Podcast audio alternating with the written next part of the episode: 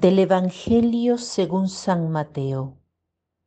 En aquel tiempo se acercó a Jesús la madre de los hijos de Zebedeo, junto con ellos, y se postró para hacerle una petición. Él le preguntó, ¿qué deseas? Ella respondió, concédeme que estos dos hijos míos se sienten uno a tu derecha y el otro a tu izquierda en tu reino. Pero Jesús replicó, no saben ustedes lo que piden. ¿Podrán beber el cáliz que yo he de beber? Ellos contestaron, sí, podemos. Y él les dijo, beberán mi cáliz, pero eso de sentarse a mi derecha o a mi izquierda no me toca a mí concederlos, es para quien mi Padre lo tiene reservado. El Evangelio continúa. Jesús explica que los jefes de los pueblos dominan y tiranizan a los pueblos, pero que no debe ser así. Quien quiera ser el primero será el último, quien quiera ser grande será pequeño.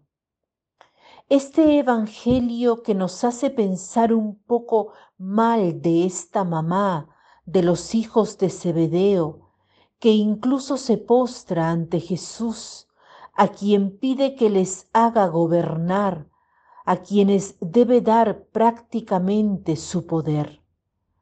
La tentación por el poder es una tentación muy fuerte en el hombre. A veces si alguno de ustedes tiene la costumbre de confesarse, confesamos pecados sexuales u otros vicios, la mentira, la rabia, pero no sé si ustedes alguna vez confiesan el haber ejercido mal el poder, porque de por sí tenemos mucho poder, sea a nivel humano sea a nivel espiritual. A nivel humano está el poder de la inteligencia, de personas inteligentes ocultas, o bien habilidades en la música, en el arte. Hay tantos tipos de poder. Hablo de ellos porque el poder de por sí no es algo negativo es un poder tener el dominio sobre uno mismo, sobre la propia impaciencia, la rabia, los apegos. Cuando el poder se transforma en una herramienta por la que podemos hacer el mal a los otros y a nosotros mismos, es ahí cuando el poder no es servicio, sino algo que alimenta el ego.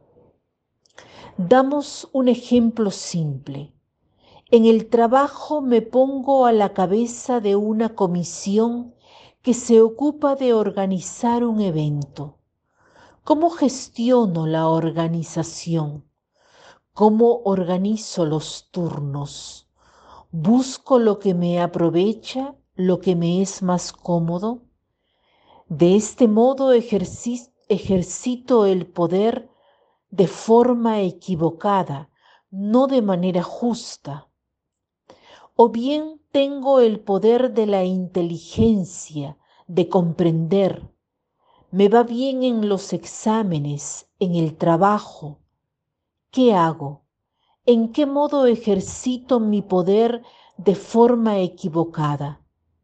cuando hago sentir a los otros inferiores, cuando les hago ver que yo soy el mejor.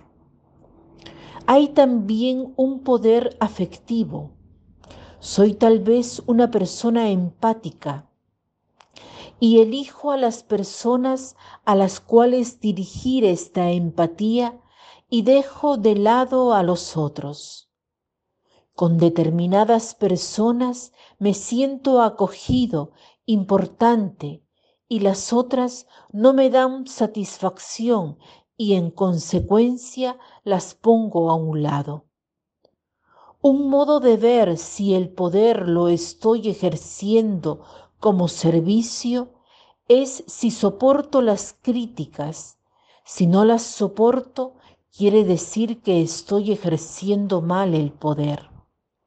Pidamos hoy al Señor el darnos cuenta de cuánto poder tenemos sobre las cosas, sobre mí, sobre otros, y que no nos ponga a su derecha o a su izquierda, sino que seamos aquel que ayuda a los otros, que nos dé el poder del servicio como ha sido el de Él.